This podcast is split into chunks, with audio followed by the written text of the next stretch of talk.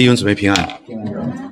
方才看到玉成弟兄把这个眼镜一戴上，就颇多的感慨。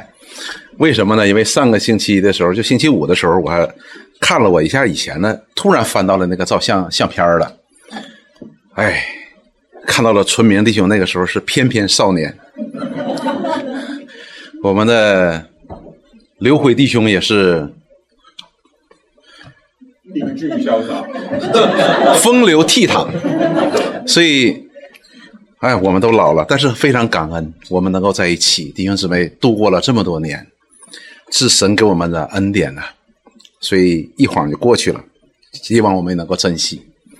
我们开始之前，一来祷告，亲爱的主，我们感谢你来到你面前，欢欢喜喜。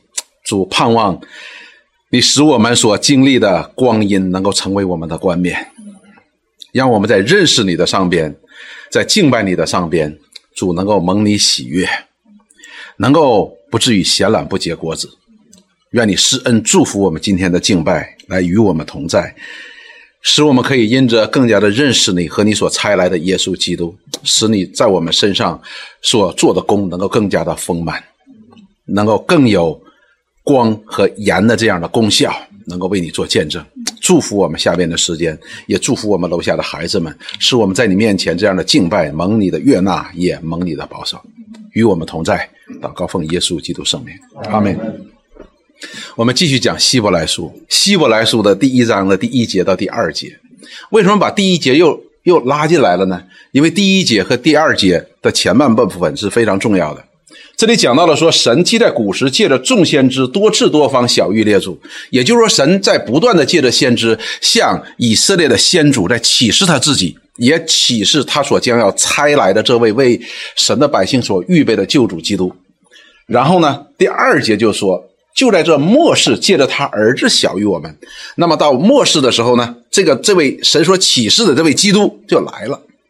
并且亲自的来向我们说话，来启示他自己，也启示差他来这位神的旨意。那么接下来呢，就讲到了说，又早已立他是为承受万有的，也借着他创造诸世界以及下边的这一切，来告诉我们神是如何的来借众先知多次多方小谕列祖，也记载了主耶稣他是如何的来亲自向我们说话。所以，我们今天开始讲的就是借着先祖。向先主说话的先知，以及这位主耶稣基督，他亲自来向我们讲他到底是谁。所以，我们今天的这个讲的是主耶稣是，对不起啊，这是我没改过来。所以，第一个呢，讲到了主耶稣是万有的创造者。那么，这个经文呢是在第二节，这里告诉我们说，就在这末世，借着他儿子小于我们，小于我们什么呢？借着先知向我们启示什么呢？借着他的儿子向我们小谕什么呢？说又早已立他为承受万有的，也曾借着他创造诸世界。所以，我们首先来看，那么先祖向先祖所启示的先知启示这位所来的基督是神的儿子，他是承受万有的，也是借着他创造诸世界的。所以我们先来看，先来看什么呢？主耶稣是万有的创造者，借着他创造了诸世界，就是这里边所说的，也曾借着他创造了诸世界。当我们看到也曾借着他创造诸世界的时候呢，我们会看到一件事情，这里边不仅仅是我们所看到这个世界，也包括这个世代，也就是说，创造所有的万有以及这万有在当中所每一个世代的不断的表现，都是他创造的。也就是说，他不单掌管他所创造的这个世界，而且这个世界的每一个世代，他也掌管。所以这里边不单仅仅是指着说他创造这个世界的万有诸世界，而且也包含这个世界所在的每一个时代，从开始到结束，这是我们人很难想象的。因为我们看到一代人离开，我们又看到一代人又来，我们很少想到这个世界。会有一个开始的，我们更难想象的是，这个世界呢会结束的。前个星期的时候，我看到一个科学家，他发出了一种提醒，他说：“这个太阳啊，很快就没有了。”这个世界很快就毁灭了。为什么呢？因为太阳很快就会燃尽它所有的能量。然后他就说，这个世界呢，估计还估计呢还有三千亿年吧。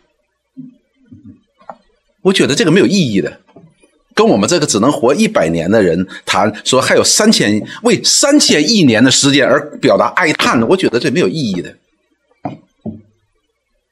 而我们今天知道，应该不会有三千亿年的再存在的。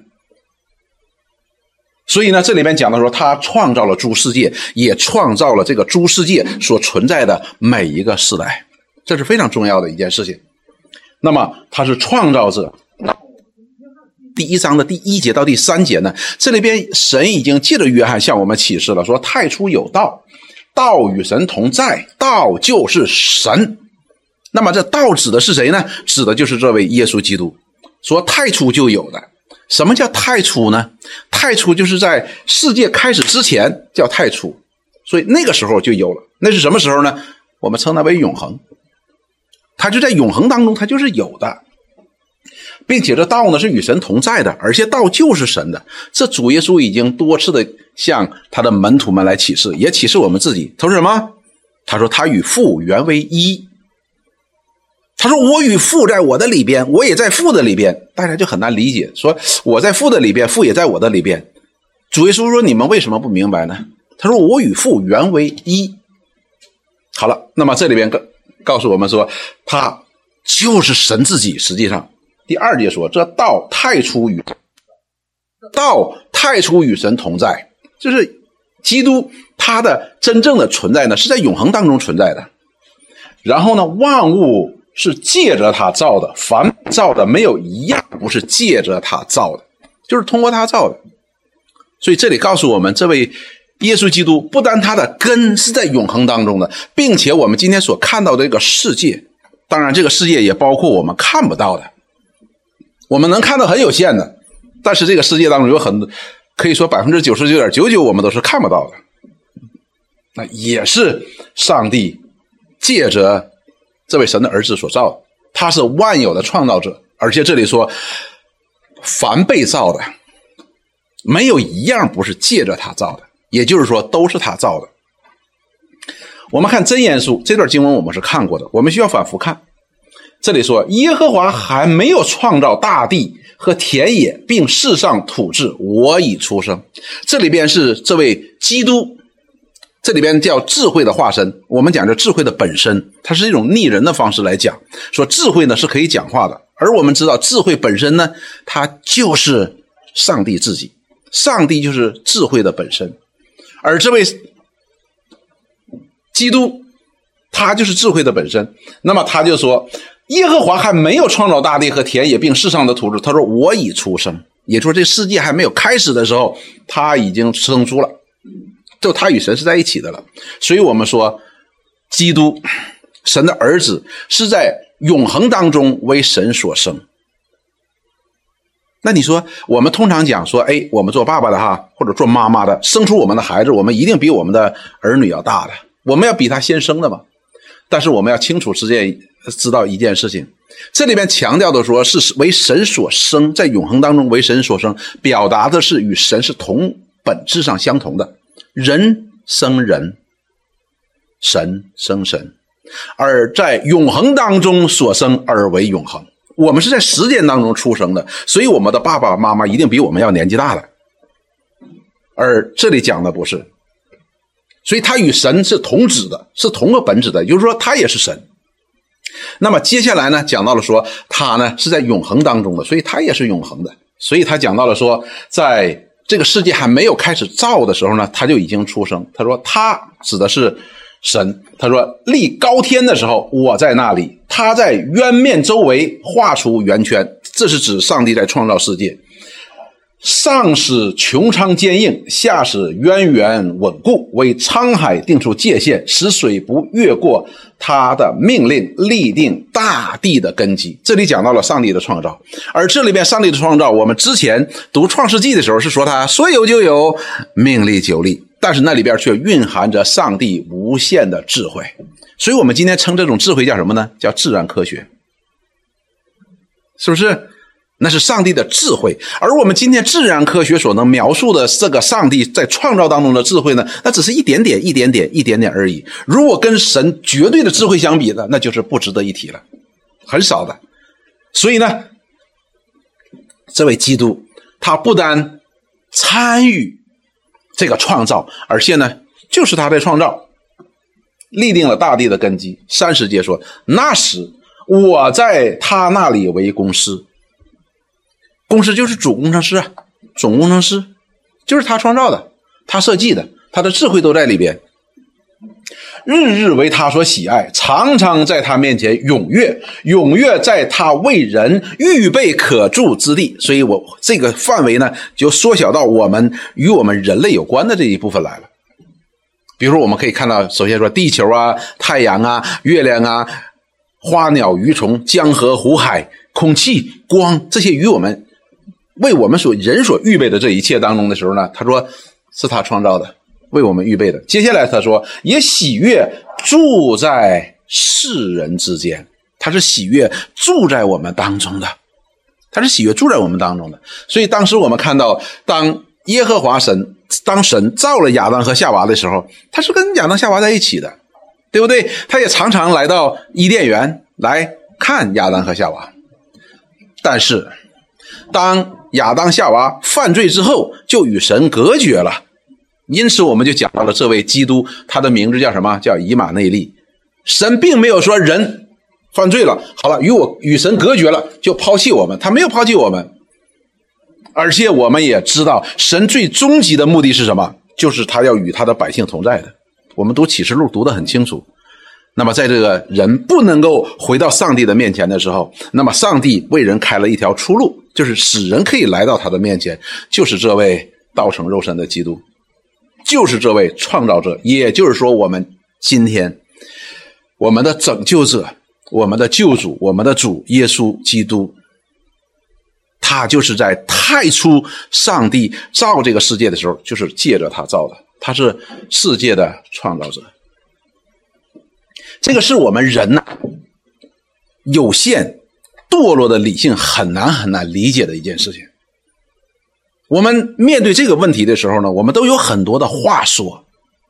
我们就好像约伯一样，当约伯在他的身上发现了发生了他不能够理解的事情的时候。他是个敬虔人，他敬畏上帝，但是他所身上所遭遇的这一切事情，似乎与他所相信的这位慈爱的上帝不符合的时候，他有很多的话讲，而他的朋友来呢，也有好多的话讲，在跟他讲有关这位上帝，还记不记得？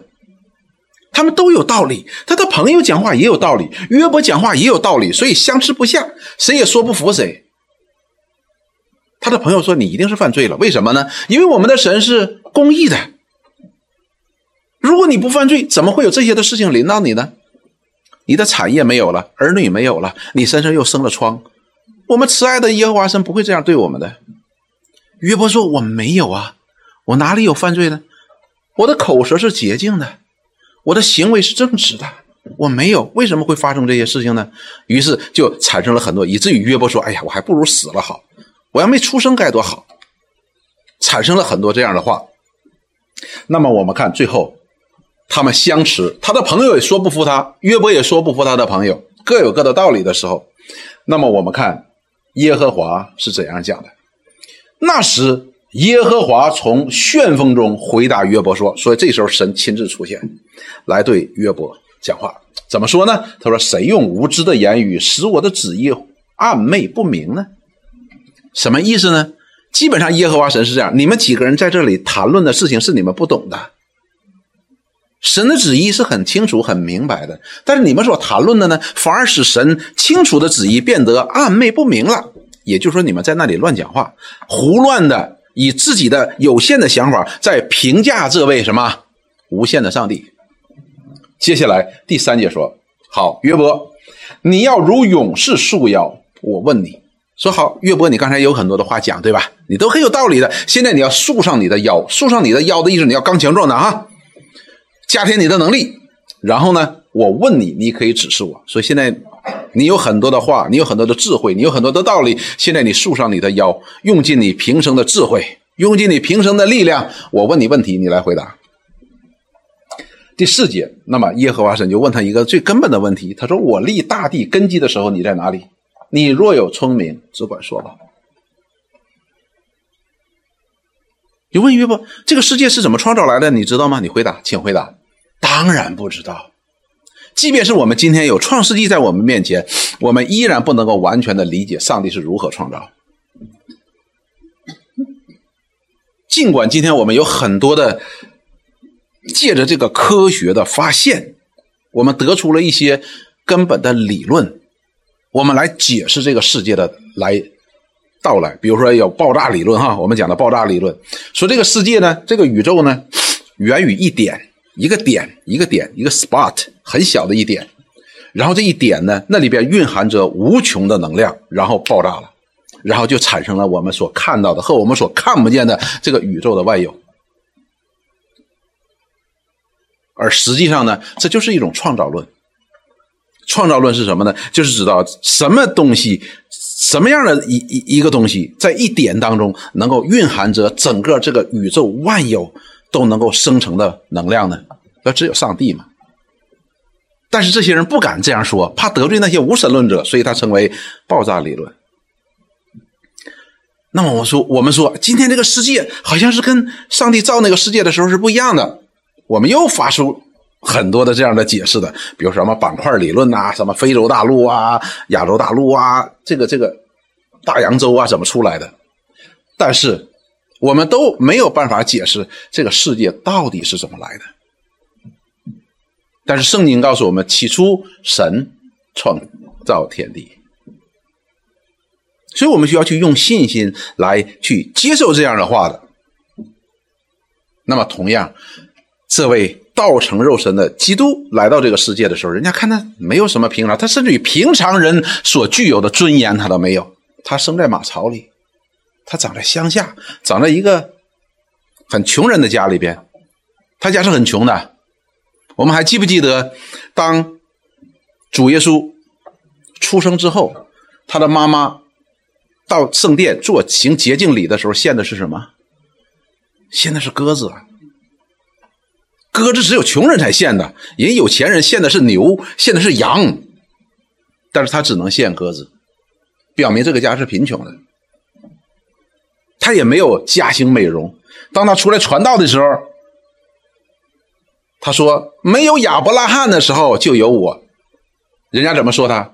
说你还不到五十岁，也就是说，我主耶稣三十岁的时候长得像五十岁，但是他的确是。神在问约伯，而使他哑口无言的那个问题的一个答案，他就是创造者。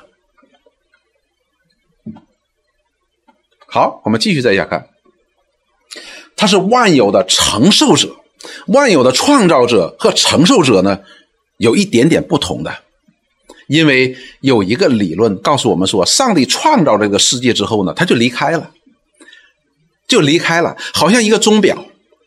神把它拧上劲儿之后，然后就如呃上上这个旋之后呢，就由这个表你就去走去就好了。但是这里告诉我们不是的，上帝不是这样的。上帝，上帝创造这个世界，他也维护这个世界，所以他立了一位承受者是谁呢？就是这位耶稣基督。同样，这里告诉我们说，就在这末世，借着他的儿子小玉我们，小玉我们，不但他口说，也借着他所行的。告诉我们说，他又早已立他为承受万有的。当我们讲到承受万有的时候，是什么呢？就是这个东西，它作为一个真正的拥有者，真正的一个拥有者。我们讲的承受者呢，就好像我们继承一个财产一样，是我的。我从我爸爸那里继承了财产，是我是有合法继承权的。这个东西必须是合法继承权的，而不是抢夺来的。这才叫什么呢？这才叫真正的承受。那么主耶稣呢，被神立作万有的承受者，他不单是创造者，他也是承受者。那么我们都知道，是借着主耶稣基督，他从死里复活，他得到了这样作为承受者的资格。好，我们继续下看《约翰福音》第一章的第十节到第十一节，这里告诉我们说，他在世界世界是借着他造的，世界却不认识他。我们都知道，当亚当和夏娃被赶出伊甸园的时候，人就已经失去了去寻求神、认识神的能力了。他们也不愿意去寻求，所以这个世界呢不认识他。当他来的时候呢，人们不认识他。你说对呀？要我我也不认识。谁能想到他是神呢？这样一个非常非常普通的一个人，一个非常简单的一个人，拿撒勒人，来自于加利利，一个木匠的儿子，我们怎么能够想象他是基督呢？我们前面讲过了，因为这些人并没有回到神借着历史历代的先知小玉他们的列祖所讲的话，他们没有认出来，不认识他。然后说他到自己的地方来，自己的人倒不接待他，他来到他自己的地方，所以这个地方是属于他的，是属于他的。为什么？因为他是创造者。但是是不是创造者，他自然而然说：“哎，那我就是我的了。”所以，但是我们知道他不是这样子的。因为他道成肉身，他是以最谦卑、最卑微的方式来到这个世界，他最卑微的是来到这个世界。接下来我们再看《使徒行传》的第二章的第三十六节，彼得在引用了这众先知所讲的话之后，就是指向这位基督所讲的话，比如说约尔先知所讲的话，他来解释圣灵的降临，然后呼求主名，立他为主，然后讲到大卫。他从旧约的先向先祖讲话的这些先祖讲话的这些先知当中呢，他告诉我们说：你们所杀的这位耶稣，钉在石架上的耶稣，他就是基督，就是基督。然后他得出这样的结论说：故此，以色列全家当确实知道，你们钉在石架上的这位耶稣，神已立他为主为基督了。这是在什么时候？是在主耶稣复活之后。他已经得胜了，他赢得了这个世界。我们都知道，当他道成肉身来到这个世界的时候，他放下了自己的为神的儿子所拥有的一切的尊严、一切的荣耀、一切的尊贵。但是借着他从死里复活，他得了国了，他得了这个国了，他重新得到了。这并不意味着他之前失去了这个国。所以呢，我们看到主耶稣在马太福音十六章二十七节当中说：“人子要在他荣父的荣耀里，同着众使者降临。那时候，他要照着个人的行为报应个人，他才有这样的权柄去审判这个世界。因为他借着他从死里复活，不但显明了他是神的儿子，也显明他是绝对的那位义者，绝对公义的，就是。”先知所预言的这位无斑点、无瑕疵的羔羊，他是没有一点斑点都没有的，一点瑕疵都没有的。他是那位真正的义者。他对这个世界，因为这世界他要承受这个世界，而且是上帝亲自借着他从死里复活所得到的这样的权柄，立他为这样绝对一位义者的权柄，立他作为这个世界的承受者。所以呢，我们看希伯呃菲利比书这里这样说。菲利比书第二章的九节到第十一节，当讲到说主耶稣从他的降世与人的认同、自己的谦卑，成为仆人，降低以至于死在石架上之后，当他死在石架上之后，第九节就是他降到最卑的时候。这里说，所以神将他升为至高，又赐给他那超乎万名之上的名，他是最高，是至高。第十节留心，这里说叫一切天上的、地上的和地底下的。因耶稣的名，无不屈膝，无不口称耶稣基督为主，是荣耀归于父神。这里边的内容是非常丰富的，但是我们拿两件事情来说。第一件事情是什么呢？什么叫天上的、地上的和地底下的？就是我们所说的万有。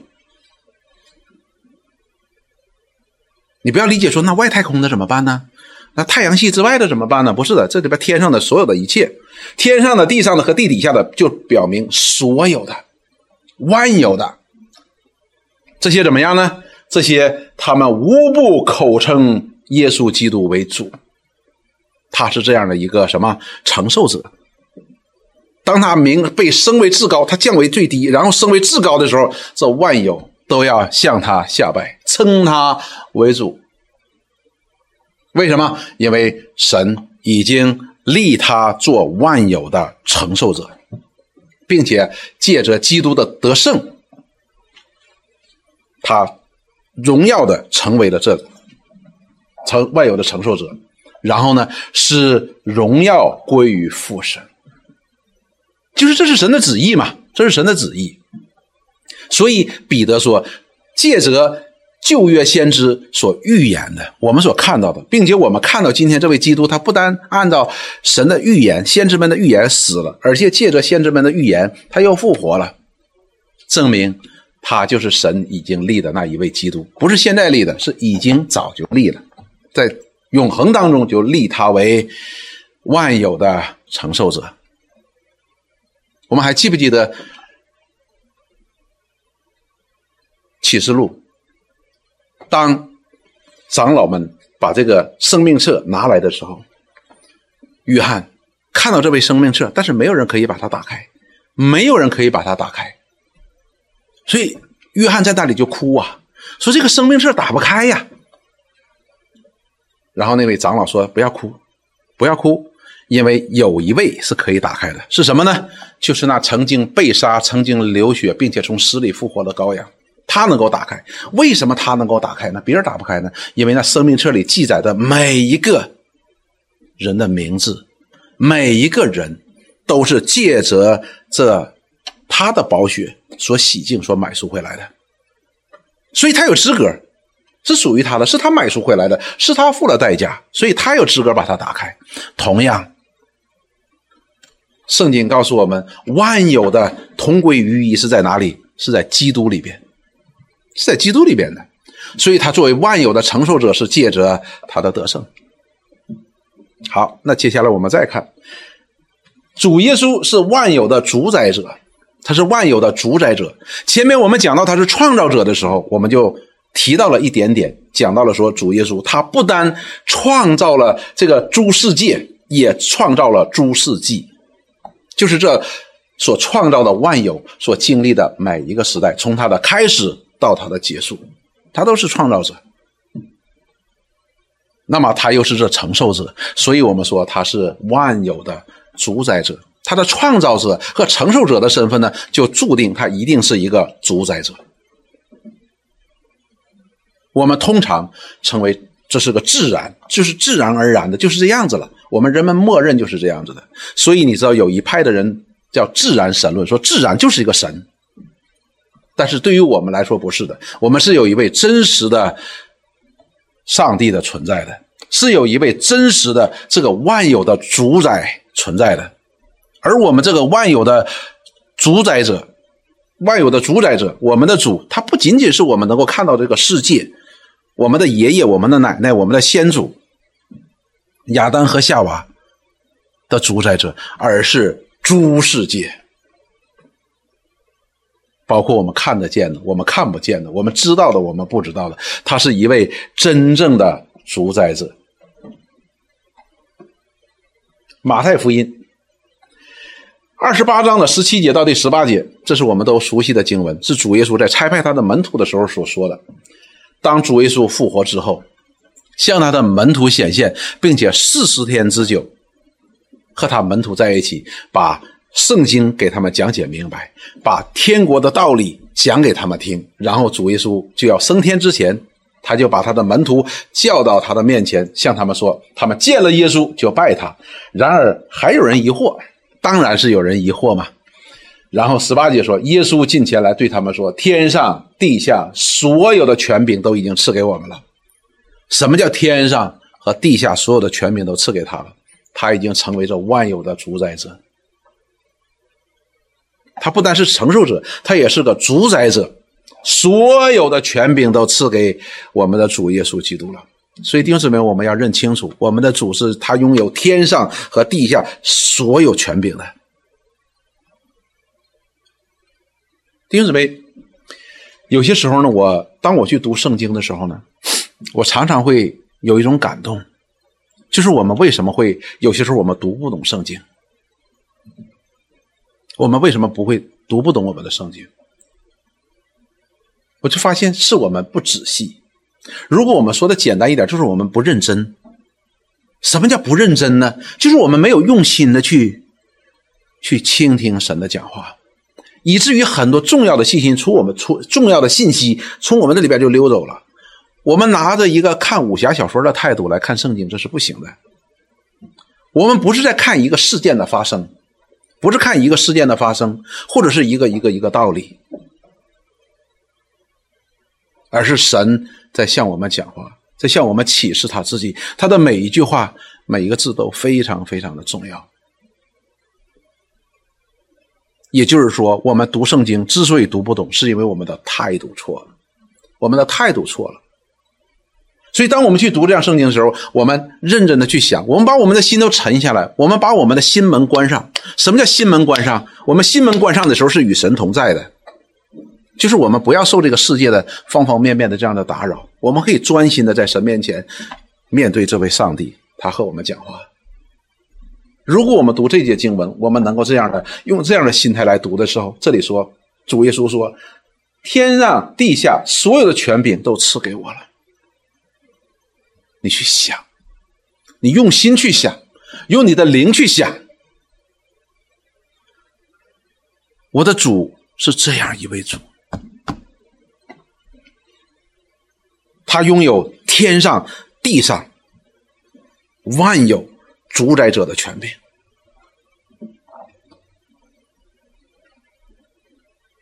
他是这样的荣耀，他又是我的主啊！这个重要不重要？太重要了！我们今天可能都会说：“我爸爸是谁？”我们都很骄傲的，是吧？啊，我们的神，我们的主，他是我的主，他是我的主呢。某种角度上讲呢，他所执行的功能呢，比我们做父母的更大的。如果说我们父母能把我们养大，能够给我们饮食，给我们衣服穿，把我们养大成人，而这位我们的主，他是能够一直将我们带到永恒的荣耀当中去的。所以，当我们去认真的去体会的时候，我们就知道这位基督他是万有的主宰，借着他的得胜，他有这样的权柄，是神把这样的权柄赐给他。我们今天看太阳从东方升起，从西方落下，我们觉得很自然。为什么？是上帝的命令，是这位基督的命令。后边我们就会讲，这上这个世界能够运行的如此的奇妙。是因为什么？是因为他全能的命令，就是他讲的话，他讲出来的话就带着权柄，没有人敢违抗。前面我们讲到了说，耶和华神为约问约伯的那句话的时候，知真言书里边讲到的时候，实际上我们今天很很容易想到说，哎，比如说我们多伦多有个有个前面有个街，湖边有个街叫 Lake Shore，就是湖边的那条街嘛。圣经告诉我们说，那个湖为什么走到那里就不走了？你可以修个路，因为上帝命令他到此为止，不能再走了。那是上帝给他画的界限，那是我们的主耶稣给他画的界限。所以我们的主是这样一位主，他是万有的主宰者。那么我们看哥罗西书，哥罗西书呢，给我们讲的是更加的具体。这里说。一章十五节说：“爱子是那不能看见之神的像，是首生的，在一切被造的以前。”这个我们要下次讲的。下次我们讲到第三节的时候，就是他神，他是神荣耀所发的光辉，是神本体的真相。我们下次讲。但是这里边十六节就说：“因为万有都是靠着他造的。”跟约翰福音第一章当中和这个希伯来书第一章当中第二节讲的是一样，万有都是借着他造的。无论是天上的、地上的、能看见的、不能看见的，或是有位的、主治的、执政的、掌权的，一概都是借着他造的，都是借着他造的。那么接下来呢，又有一句话说什么呢？又是为他造的，就是他是继承者，为他造的。这个创造就是为了他，为了谁？就是为了这位基督。这位基督是万有的承受者，他是万有的承受者。在基督里，万有都要与这位上帝和好，都要与万。都要和好的。好，接下来他又说，在他万有之，他在万有之先，万有也靠他而立。他是主宰者，是他是这位基督耶稣，他在维持着万有的正常的运行。保罗华许弟兄讲到他很形象的一个比喻，他说这一切呢，好像都在他手里边，他拖着他的运行。拖着他的运行。一旦他把手收回来了，万有都不复存在的。所以我们看到罗马书，罗马书当中十一章的三十三节到三十六节，保罗就发出了这样的赞叹。他说：“深哉，神丰富的智慧和知识。”说神的智慧和知识太太深奥了，尽管他向我们启示，但是他依然是个深奥的。告诉我们说，他的判断何其难测，他的踪迹何其难寻。谁知道主的心？做过他的谋士呢？是谁先给了他，使他后来偿还呢？所以这里我们就明白什么叫分别为圣了，就是上帝是独一的创造者。这位我们所信的这位基督，我们的救主，我们的主，他是独一的创造者。在他的领域当中，只有他自己，没有其他的那些偶像所说的神。为什么呢？因为他实在是不需要我们人的帮助，他是充足的，他是自我充足的。这位上帝是自我充足的，我们人不是自我充足的哦，我们不是自我充足的。我们需要什么？需要空气，我们需要水，我们需要粮食，我们需要很多的。但是这位上帝是自我聪明的，所以啊，自我充足的，因此他可以自由而拥有，他不依赖于环境而生存。然后接下来说，因为万有都是本于他，本于他呢，英文看起来就比较明白，本于他呢就是有点文绉绉的。那么本于他的意思是什么呢？就是 from him，都是从他出来的，万有都是从他出来的，无论我们看见的、看不见的、天上的、地上的、地底下的。都是从他出来的，然后呢，又是倚靠他的，也是万有若不倚靠这位创造者呢，他是不能够存在的，不能够存在的。目的是什么呢？目的是这位上帝为什么不不要跟人合作做这些事情呢？因为最后要归于他，他要得到完全的荣耀，他不需要别人帮助他，给他出个主意，做他的谋士，他也不欠谁的，说哎还上了，他才能够成完全，不是的。或者他有什么缺乏，我们给他补足，不是的，因为他要得到完全的荣耀，要归于他的，所以愿荣耀归给他，直到永远。阿门。所以弟兄姊妹，如此我们来看我们这位救主耶稣基督，我们常常为这位主耶稣基督的救恩，他在十字架上所受的苦，所表达出来的爱，我们来激励。这是一件非常美好的事情，非常的美好的事情。因为圣经也告诉我们说，要常被基督十字架上的爱所充满、所激励，我们才能够面对今天那一切我们不能面对的东西。但是我们常常会忽略一件事情，就是这位被钉死在十字架上的救主，他到底是谁？这是非常非常重要的。至少我们没有去认真的去思想。但是圣经的的确确在这里告诉我们，他说启示的首先是他是谁，然后才是他的工作，这是一个非常重要的一个事实。那我们为什么我们常常会被忽略到这一点呢？这就是我们与生俱来的罪性。我们喜欢这位救主做的一切的工作，这是我得到的益处嘛，对吧？我蒙恩，我得救，我蒙保守，我有永生，这是我得到，我当然关心这些事情，并且对于这给我的这位主，给我这一切祝福的主呢，我感恩戴德，我欢喜快乐，这是一件很正常的事情。但是，当我们要面对他是谁的时候，面对他是谁的时候，这位耶稣基督他到底是谁的时候，耶稣到底是谁的时候，那么我们就需要把我们的主权交出去。就是我们不会不不可以在自我为中心，而是要以他为中心。这是我们罪人最难面对的一件事情。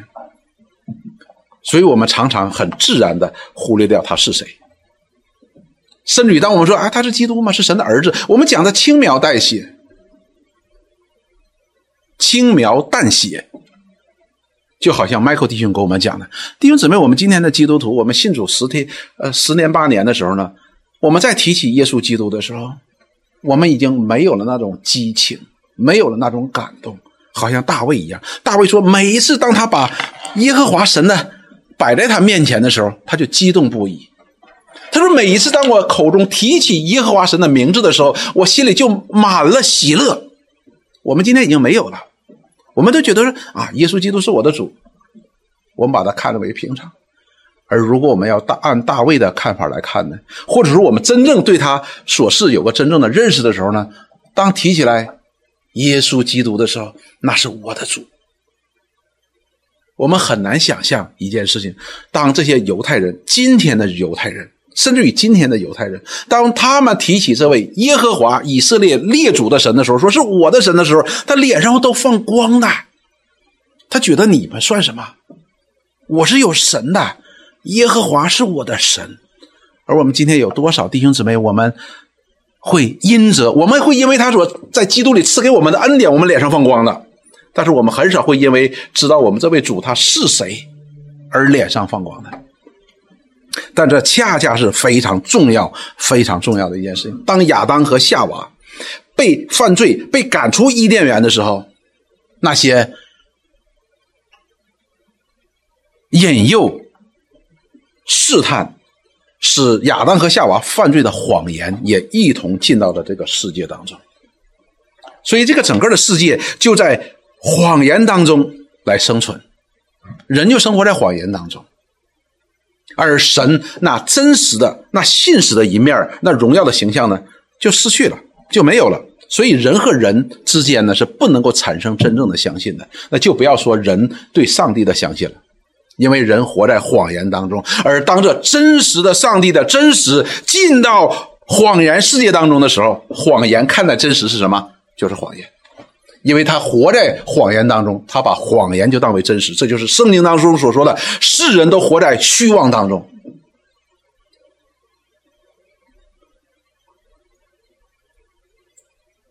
比如说，当我们进到一个黑人群体当中的时候，他会看我们 something wrong，他会觉得：哎，你们你怎么黄皮肤呢？怎么会有个黄皮肤的人呢？同样的道理，如果是一个黑人的弟兄来到我们当中，我们也会觉得哦，他和我们不一样呢，是一个道理。当我们的主体是在谎言当中的时候，那么真实来的时候，我们就以为真实为谎言。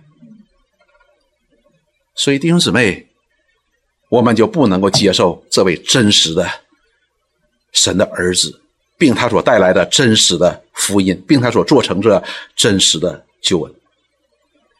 这是特别特别重要的一件事情，弟兄姊妹。但是人的虚妄不能够改变上帝的真实，他真的是神的儿子，他真的是基督，他真的是万有的创造者，他真是万有的承受者，他真是万有的主宰者。他从死里复活，已经证明了这一切。所以人的虚妄是不能够改变上帝的真实的。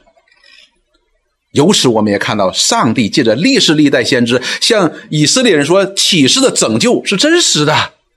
上帝的爱不会因为人的败坏而改变的。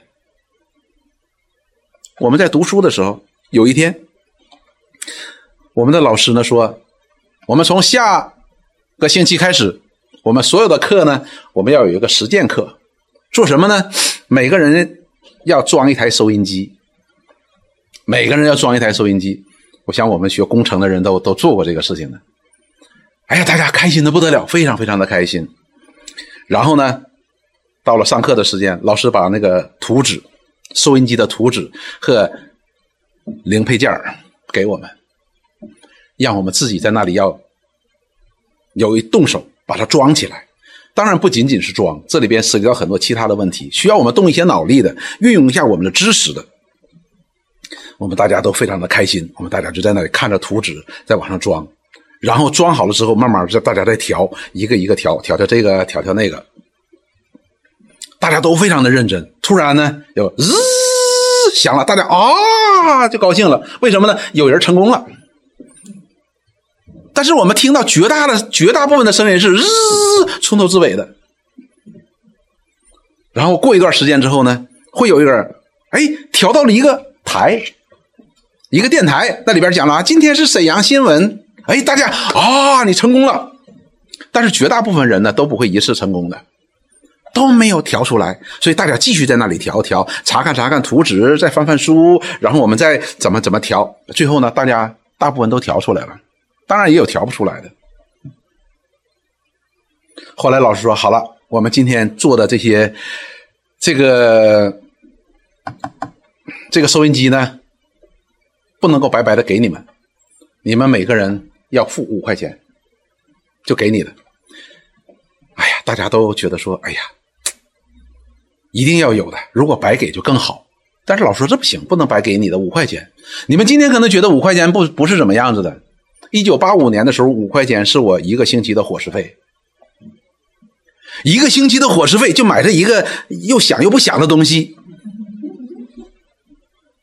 但是毫无疑问的，大家都买了，即便是不想也揣在兜里。每天我们那时候就是挂在这这这这个地方给大家看，我们是我们是学工程的弟兄姊妹。我们对我们所做这样的一个都不出声的一个东西，我们尚且如此的爱他，何况创造我们的上帝呢？我们的创造主呢？我们这些作为一个组装者，还不是设计者，我们尚且能够找出他的毛病，何况我们的创造者呢？他岂不能够拯救我们？他不但愿意拯救我们，他也能拯救我们。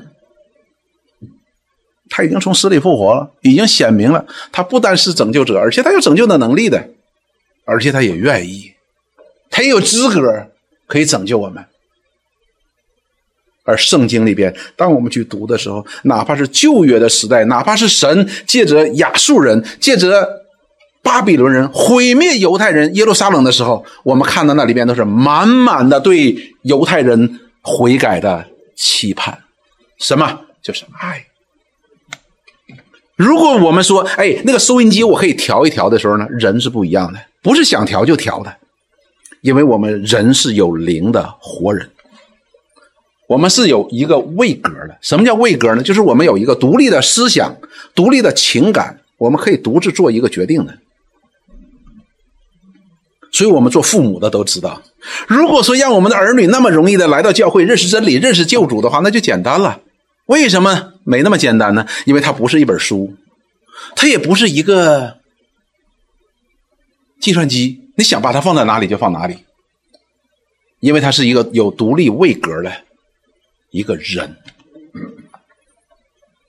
我们人呢，真的做不到。我们可以把那收音机调得很好，现在我们可以做一个东西飞到太空去，但是要想使一个人认识真理，这是不是我们能够做到的？所以弟兄姊妹。我们今天看了太多，我们那一代人，至少我们那一代人，被好莱坞的电影啊影响的太多了。你知道，当人不认识这位上帝的时候，他要自己制造一个上帝。我们那个时代看的所有的好莱坞的电影，所有看的好莱坞，几乎是所有的都是什么？都是一个英雄，像上帝一样的存在。哇，这个人到了一个国家了以后，可以一到了一个国家，可以把这个国家都荡平，就一个人。哇，大家我们那时候很羡慕他，但是这不过是偶像而已，这是虚假当中所造出来的虚假。但是我们的的确确被他们所影响了。这些人就好像耶路伯安所造的金牛犊一样，他是不能救人的，因为这些英雄本身就是假的。但是我们这位。耶稣基督不一样，他的本性所示，就是他是谁，就成就就成了他所说的和所做的保证。留心这句话，他是谁，他的所示才能够成为他所说的和他所做的一个保证。他说能救我们，他就能救我们；他说他要救我们，他就一定要救我们。他说他能够救我们到底，他就一定能救我们到底。为什么？因为他的本性所示，保证了他所说的每一句话都他都有权柄、有能力去实现，并且他是信实的，他不会会他不会改变的。所以弟兄姊妹，我们从这个角度我们来看的时候，离开了他的所示，那么他所讲的话就没有任何的意义。说弟兄姊妹，我们要。当然，在这个位基督的里边，神将天上诸般的属灵的福气赐给了我们，没错的。而这最大的福气是什么？就是这位神的灵住在我们的里边。为什么住在我们的里边？因为就是这位基督，万有的创造者、万有的承受者和万有的主宰，借着他在石架上的死，借着他第三天的复活，做成了这样的救恩。他的所事保证着救恩的真实性。他说：“凡信他的，就不至灭亡，反得永生。”也保证了他这这个应许。他所讲这句话的有效，这就是我们信心的根基啊，弟兄姊妹。你讲一句话，我不一定信的；我讲一句话，你不一定信的，不一定信的。但是上帝讲的话，神儿子讲的话，万有的主宰讲的话，我们是否真的应该去相信呢？所以弟兄姊妹，我们今天很多的时候，我们的软弱。我们的失败，都是因为我们在救主耶稣他是谁这件事情上产生了犹疑不定，不是我们主动的要犹疑不定。如果讲到犹疑不定的时候呢，啊，施洗的约翰也曾经犹疑不定，他派两个门徒去问主耶稣说：“我们说等候的是不是你呢？还是我们等候别人呢？”但是，我们今天。实际上，某种角度上讲，我们比这位神为基督所预备的见证者，这位施洗的约翰呢更有福。因为施洗的约翰，他并没有看到基督的全部，他只是指认他，而我们今天已经看到了这位基督的全部。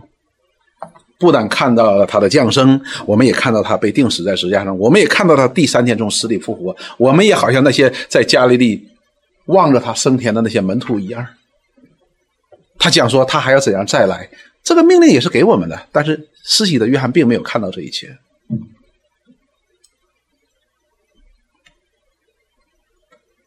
施洗约翰只是凭着神给他的这样的启示，他指认了这位耶稣基督。我们看到，他就死在他的信心当中。而我们今天看到这一切，我们应该怎么样呢？我们就应该如希伯来书后边所告诉我们的，我们就要用信心去与他来调和，与神的话来调和。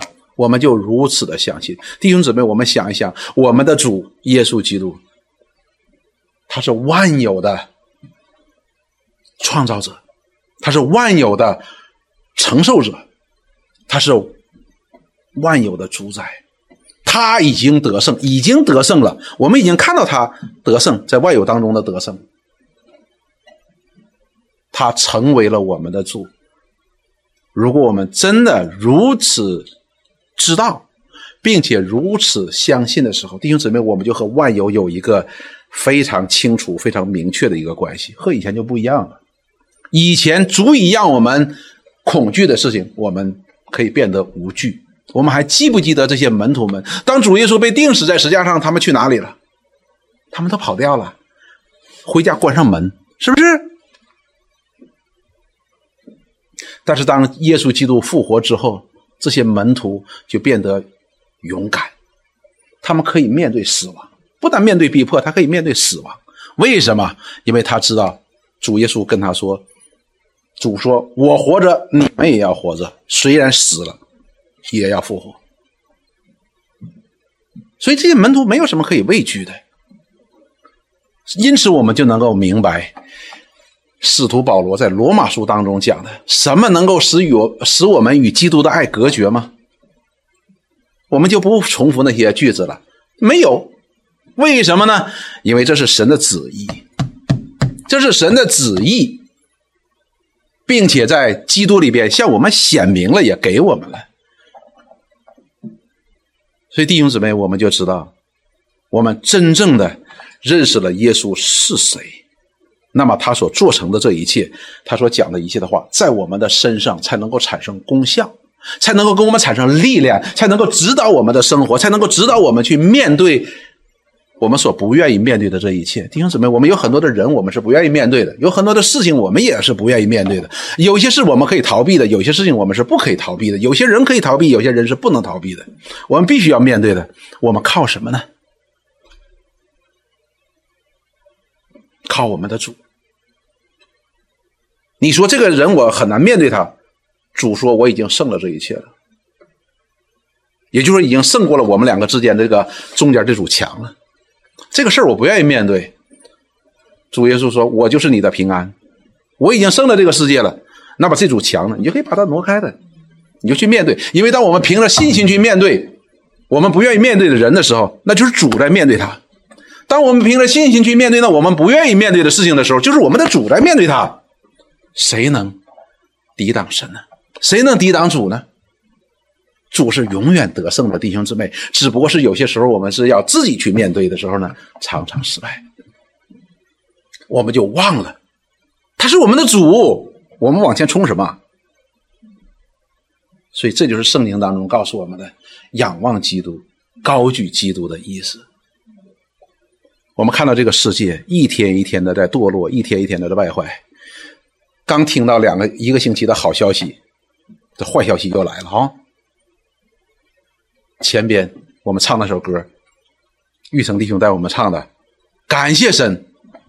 那里告诉我们，我们有没有玫瑰？有玫瑰，我们人人都喜欢。我爸爸妈妈家住一个种了一个玫瑰，哇，长得很大很大的。但是呢，我妈妈每次去都告诉我，你折几枝回去，你插上；折几枝你回去去去种上，放在盆里边。我我从来不做的，你知道为什么？扎手吗？但是我很喜欢玫瑰。但是我们都要为这一切来感谢神。我们为着神在我们周围所放的这些我们不愿意面对的人和面对的事，我们感谢神，因为神要我们学习依靠他来去面对。所以，当我们去面对这一切的时候，彼得告诉我们怎么说：你不要以为发生了什么，有什么异常的情况，这是正常的，不是异常的。雅各告诉我们说：你们当以为大喜乐。戴德生。告诉我们怎么说？戴德生这样说，我很喜欢他说的这句话：说当我们遇到的每一个艰难的时候，那都是神向我们施恩的时候。如果我们神凡事都平顺，我们哪里去需要耶稣基督呢？我们平顺嘛。所以我记得保罗华许曾经讲过一句话：当我们做丈夫的看到我们的太太哈不完全的时候，你不要生气，你要感恩。为什么呢？就是在太太的不完全的上面，你才学习效法基督嘛，你才学习舍己嘛。否则你太太那么完美，那说明你太太学习到了舍己。所以弟兄姊妹，我们要认识我们这位主耶稣基督是谁，我们才能够真正的明白他所做的和他所讲的，才能够真正在我们生命当中发挥效力。我们在这个世界上，我们尚且去对法庭上的法官，我们对在马路上走来走去的警察，我们对他们心存敬畏，何况这位上帝的儿子呢？何况这位上帝的儿子，他用他的生命，用他的血买赎了我们，他救我们不是说三个点，然后一百四三十块钱的问题。他救我们也不是十年的牢狱之灾的问题，而是救我们脱离了灭亡，并且赐给我们永生。我们岂不更应该将荣耀、尊贵、权柄、顺服、爱戴都给他呢？他是配得的，绝对配得的。如果说警察给我们开个罚单，我们心怀不满的话，那么，这位耶稣基督的责备都是为了我们的益处，让我们遇到的每一件事情都是让我们得益处。我们岂不更应该去不断的认识他，被他吸引呢？而且我们是刚强壮胆的，坦然无惧的，是不是？所以盼望我们能够一点一点的来，慢慢的认识耶稣基督他是谁。所以希伯来书是。特别特别重要的，我们不能够把它十节八节的在讲，因为它非常非常的重要，值得我们去一点一点的去学习，一点一点的去认识，我们的生命就必得长进，也必得刚强。特别在这幕后的时代，太多的事情我们不愿意面对了，我们才能够有勇气去面对。我们一起来祷告，亲爱的主，我们感谢你来到你面前，我们欢欢喜喜。你是万有的创造者，你是万有的承受者，你是万有的主宰者。你已经顾念拯救我们这些卑微如尘土的人，而且是我们在最终的时候，我们还在顶撞你的时候，你就为我们死。我们感谢赞美你。主，有些时候我们会觉得说，这太不合人的常理，太不能通过我们的逻辑，怎么会有这样的事情发生呢？令我们惊异。但是你就是这样一位神，你要在我们这些卑微的人的身上要得到你的荣耀，你要在你所创造的万有当中得到你完全的荣耀。主，虽然你所施给我们这个恩，在你的爱子当中所施的恩，是超出我们的想象的。但是我们今天依然可以借着信心与你所启示的话语来调和，主，因为你所赐给我们的基督，他的确降生，他也的确被钉死在石架上，第三天他也真的复活，并且给我们诸般诸般的应许。主啊，我们今天就成了何等样的人？若不借着你的启示真理的圣灵带领我们。我们也仿佛瞎子一样，我们也不能明白，我们也不能看见，我们就知道，我们今天能够认识你和你所差来的耶稣基督，这是你百分之百的恩典。愿你施恩祝福我们，你也吸引我们，使我们可以在这条路上能够奔跑的好，也能够竭尽全力，也让我们坦然无惧，因为我们的主是。万有的创造者，又是为我们死而复活的主，我们感谢赞美你，祷告奉耶稣基督圣名，阿门。